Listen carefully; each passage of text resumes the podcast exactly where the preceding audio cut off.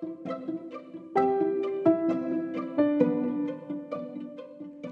la palabra, leemos juntos. Hola, soy Geraldine, tengo 10 años y vivo en Lima, Lurigancho, Chosica, Albaicino. Y hoy voy a leer un poema de Laura Escudero. Gata peluda. La gata peluda dura, ¿es oruga despeinada o es gata chicada? ¿Qué aparte de pelo de gata no tiene nada? Gracias.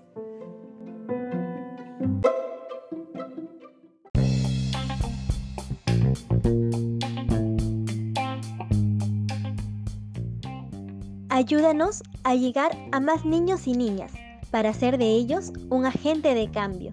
Síguenos en nuestras redes sociales y pasa la voz.